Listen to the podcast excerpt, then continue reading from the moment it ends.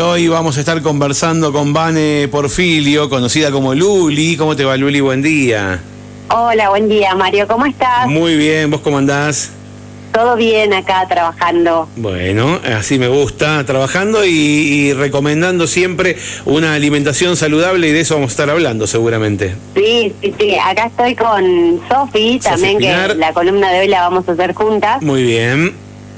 Sofi Espinar, que es la otra listen de Hospice.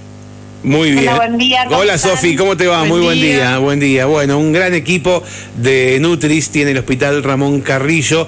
Se fue Gaby Gutauska, seguro que todos la extrañan, todos la extrañamos a Gaby, pero quedó un gran equipo eh, elaborando. Ayer, ayer cuando pensábamos el tema le proponía de que salga desde allá, pero no tuve quórum. No tuviste quórum. bueno, Vane, eh, Sí. Luli, contanos de qué vamos a hablar hoy. Bueno, el, el tema, eh, la verdad que surgió eh, por lo que estamos viviendo acá en el HOSPI, que hay cada vez más nenes con enfermedades respiratorias y la idea es poder hacer algunas recomendaciones generales de cómo ayudar en casa cuando los nenes están enfermos y que se modifica un montón la manera en que comen y, y toda la actividad de los papás con respecto a las enfermedades de los nenes. Bien, a ver, ¿por dónde arrancamos? Bueno, ahí, ahí, ahí vamos arrancando, vamos hablando en dúo con Sofi. Bien.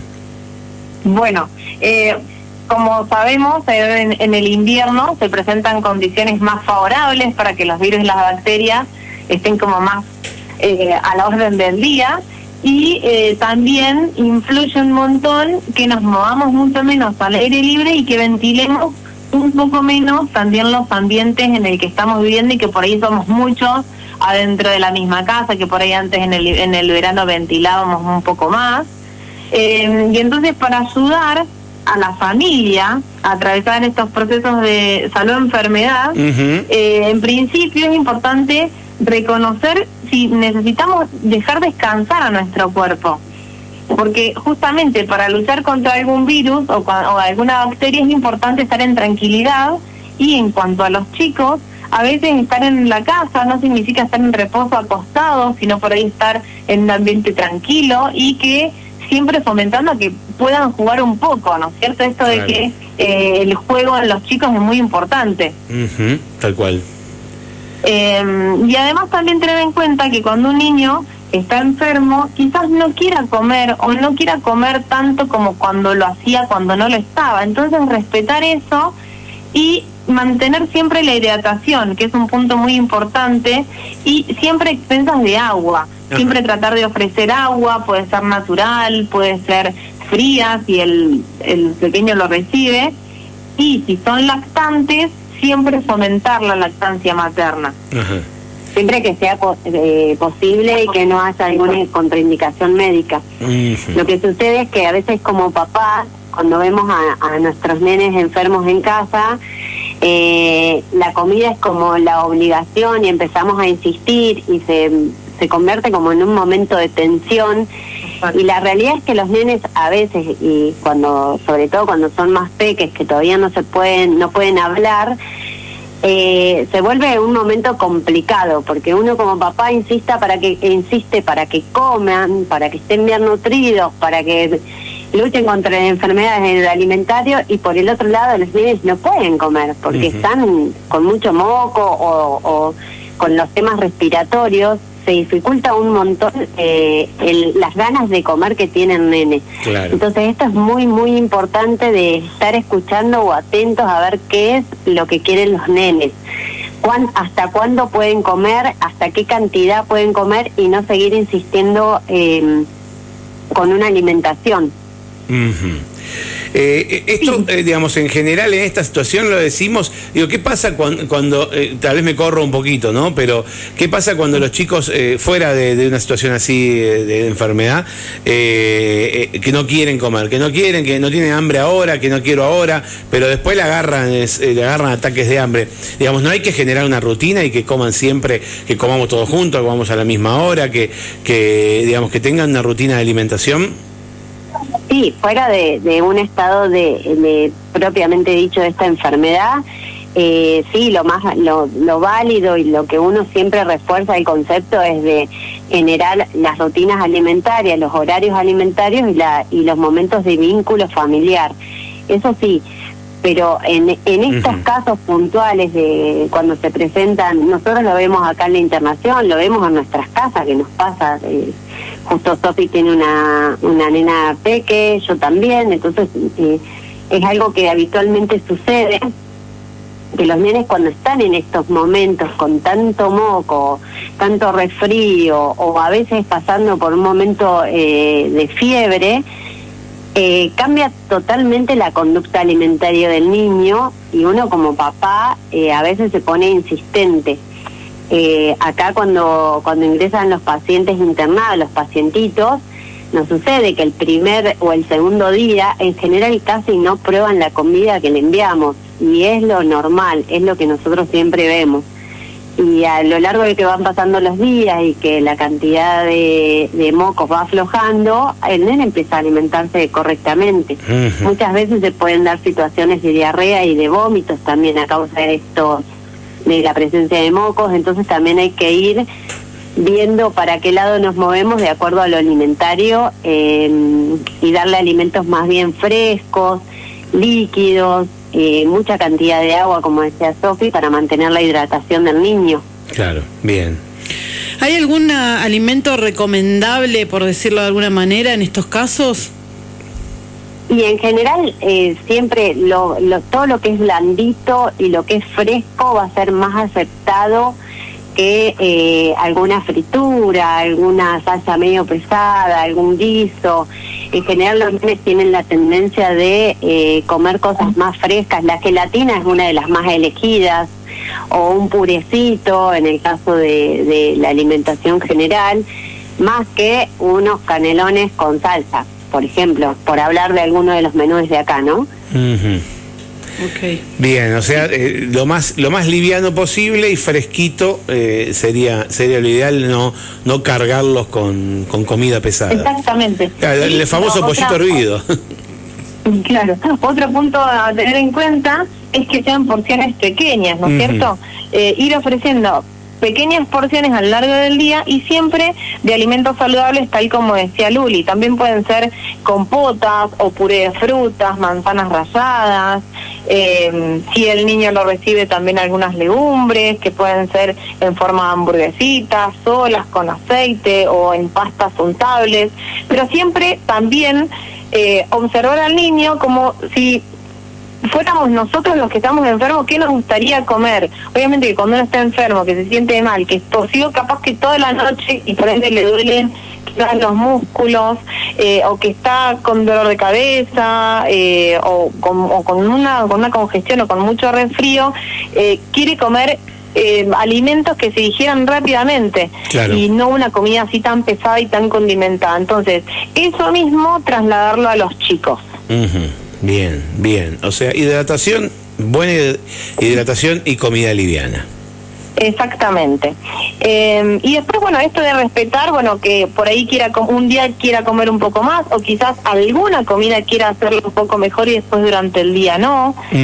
Eh, bueno, otro punto eh, que tenemos acá en nuestras notas, las infusiones de chullos que no son recomendadas en los niños porque, por ejemplo, té, mate cocido pueden tener sustancias que inhiban la absorción del hierro consumido, digamos, de otros alimentos.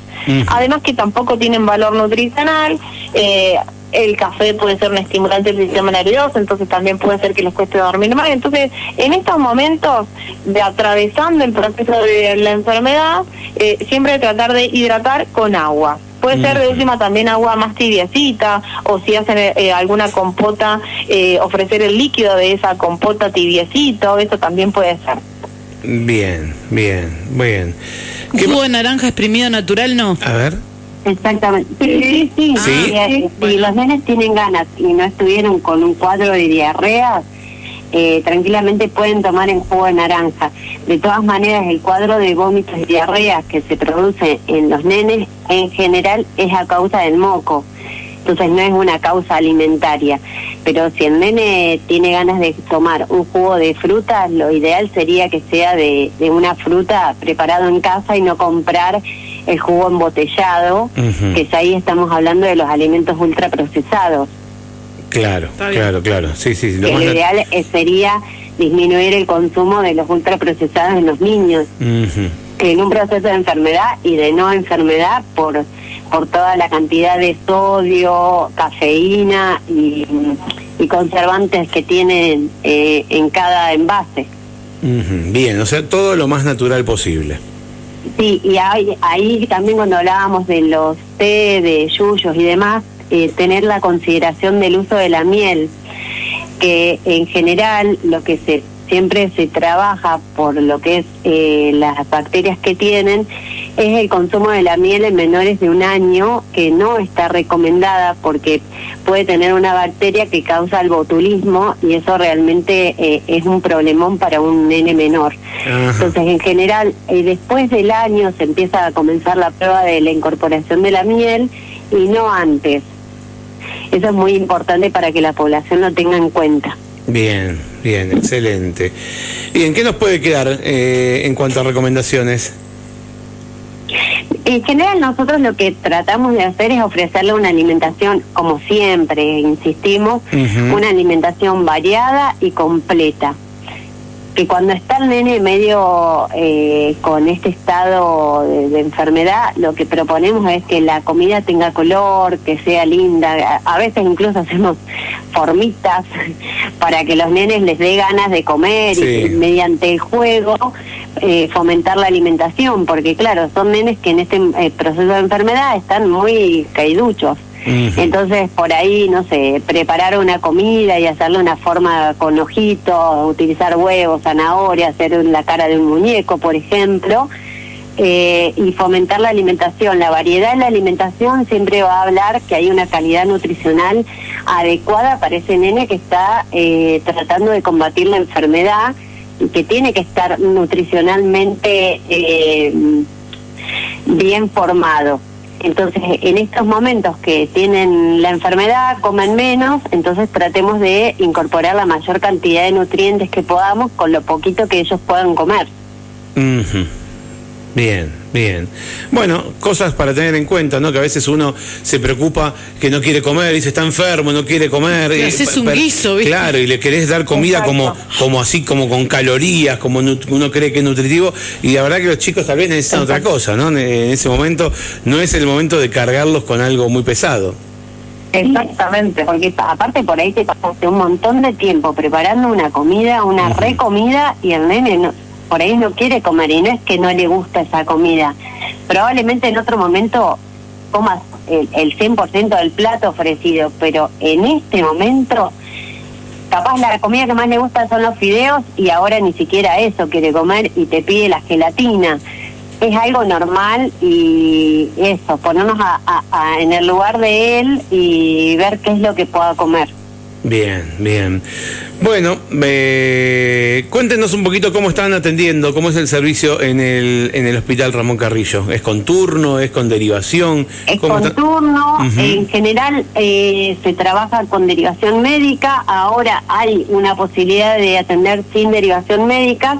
Lo que sucede es que eh, al ser menos, eh, porque ya tenemos una Nutri menos y estar con las vacaciones de invierno, Sí. nuestros niños no tienen clases, así que nosotros tenemos que estar en casa también, hay menos oferta de consultorio durante este mes. Pero en general se puede, la gente puede llamar al interno del hospital, al interno 107, que es estadística, y solicitar el turno por, de primera vez. Y si son los turnos de controles, lo pueden solicitar al WhatsApp de nutrición, bien. que si querés te lo paso. A ver. Es 2944 Sí. 810068. Ahí nos escriben y 810068. nos dicen, chicas, necesito el turno de control y nosotros ya se lo asignamos. Perfecto, excelente. Muy bien. Bueno, chicas, nos vamos a encontrar en dos semanas, Dios mediante, para seguir Así hablando de, de alimentación saludable. Les agradecemos, le mandamos un beso y bueno, nos mantenemos en contacto.